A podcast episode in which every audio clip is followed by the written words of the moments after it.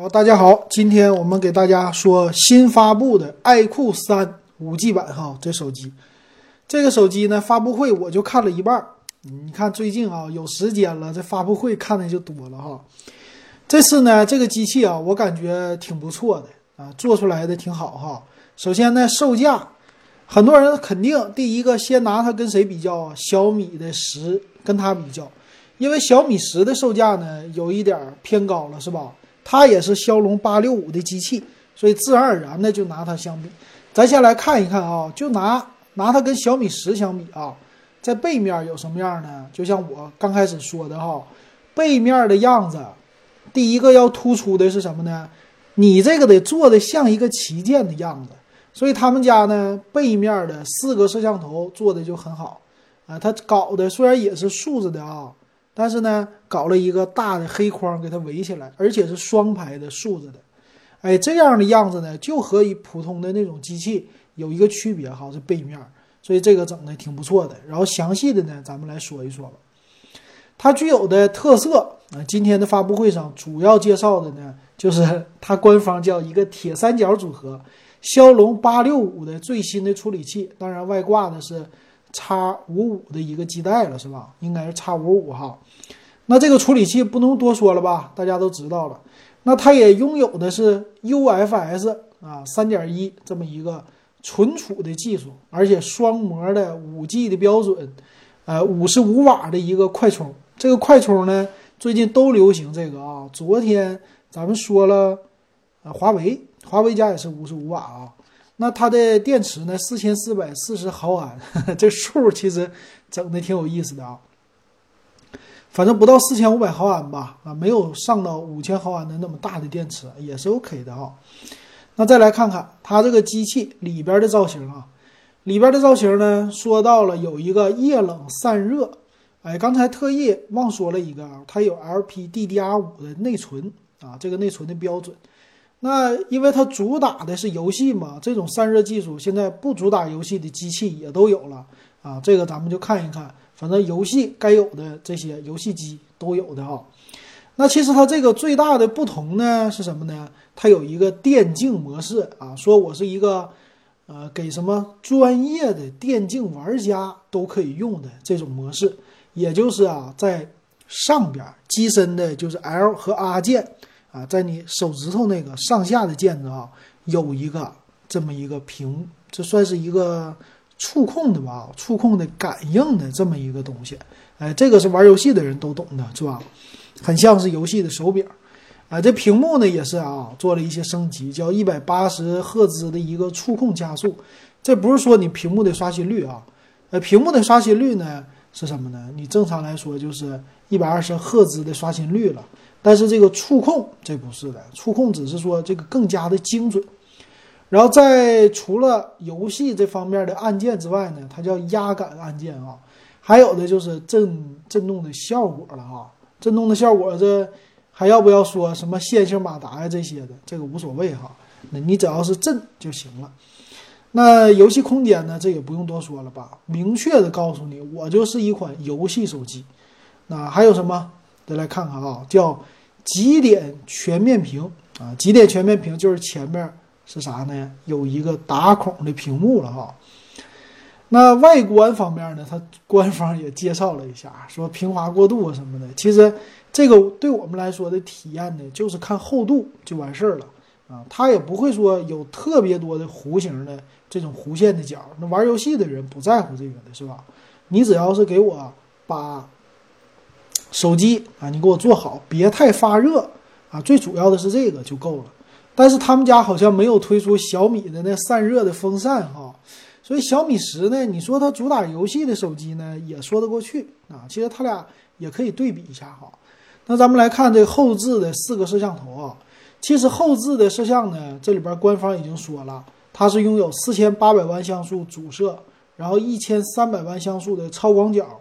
一千三百万像素的叫五十毫米焦段人像的镜头，还有一个两百万的景深，你不能说这个特别突出吧？但是，哎，也是够用的了。我觉得完全够用啊！而且我也是说的，它后边的排列看着就像一个旗舰啊。这个虽然说有两百万像素的，这算是凑数的吧，对吧？也不能说啊都是那种旗舰级的，你最少你配个五百万的，这没有。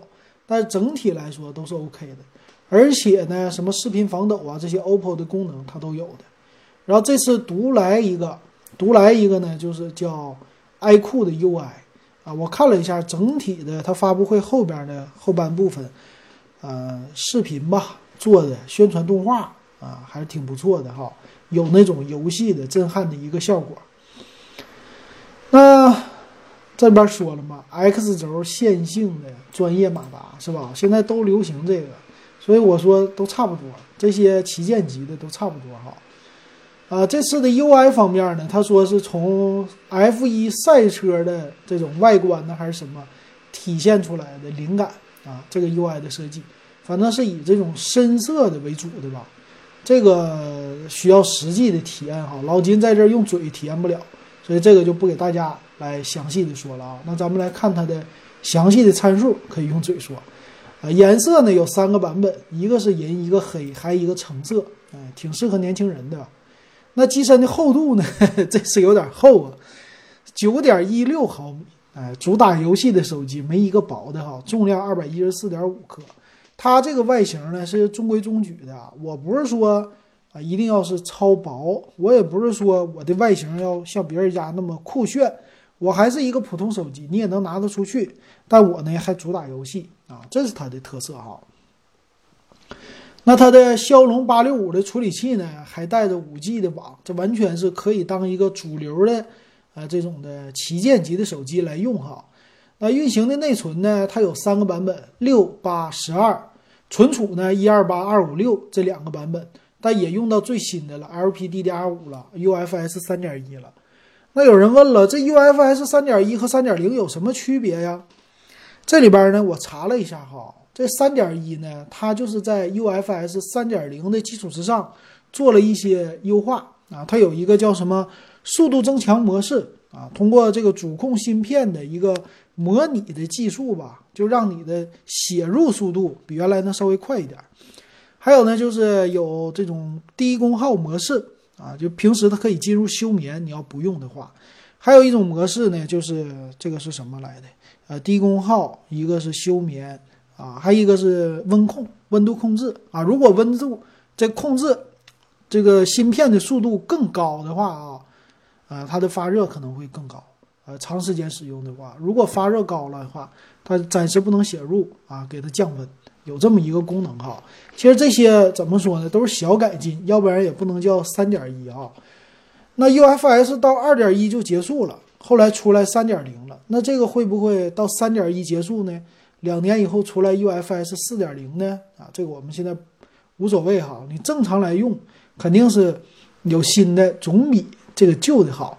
但是 UFS 三点零其实在很多的主流机型有的都没有普及，是吧？期望今年很多机器都能够普及啊，这先普及是最重要的啊。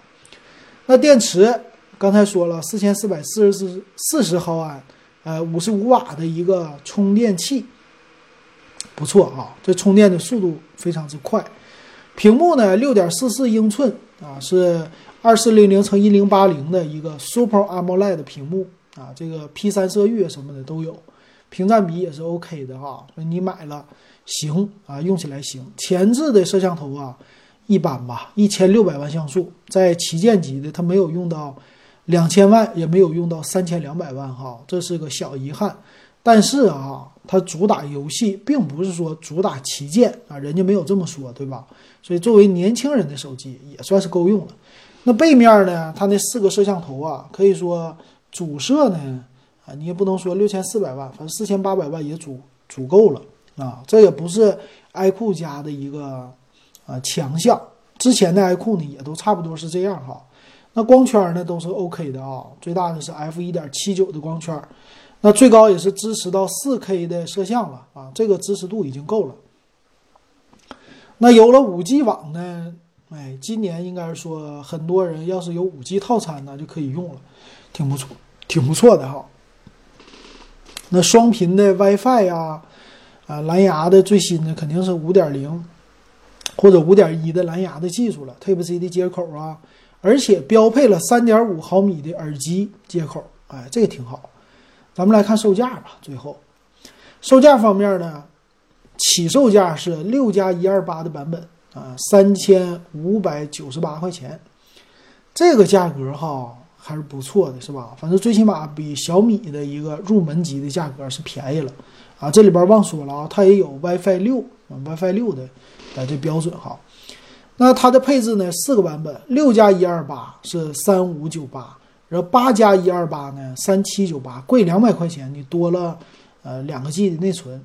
剩下的呢，高配的是十二加一二八的，它的卖价呢三九九八，啊，内存再加四个 G，三九九八，哎呀，贵两百，那就是比六 G 版的贵四百，会多给你六个 G 的内存，是吧？那这个看起来十二加幺二八的也挺划算。那最高配的呢是十二加二五六，四千三百九十八。那整体你看出来啊，它的售价呢没有特别的贵，是吧？和小米的这个定位还是有一点区别的。啊，那你说 iQOO 主打的是谁呢？我觉得应该是红米的 K 三零 Pro，他们俩来竞争，它肯定不是要主流打小米十的。但是呢，呃，红米的 K 三零 Pro 还没有出来，得等，对吧？那这个 iQOO 手机呢，按照现在。已经发布的这些手机来说，哈，它的性价比还是算是不错的，挺突出的哈。你毕竟都是最新的技术、最新的东西，玩游戏肯定是够了，而且就主打游戏，适合年轻人。那买哪个版本呢？呃，钱不够的话，我觉得最低也应该买一个八加一二八的三七九八这个版本，六加一二八用在旗舰机啊，咱们不要为了省那两百块钱买一个这么弱的版本哈。如果钱够呢，直接十二加一二八的，哎，这未来是比较够用的。当然，十二加二五六呢，虽然再贵一点，但是，嗯，怎么说哈？你正常，你这机器用个两三年，你一二八的能不能装满？我觉得是个问题。就算你能装满了，其实你把照片删一删也完全够用了。所以我觉得推荐首推应该买的是十二加一二八的版本，哎，不到四千块钱可以搞定，我觉得挺不错的哈。那不知道大家你们对这个手机有什么看法？你可以在下边给我留言告诉我哈，也可以加我的微信 w e b 幺五三，哎，咱们五块钱入电子数码点评的群，咱一起讨论讨论。行，今天这个手机就给大家说到这儿，感谢大家的收听和收看。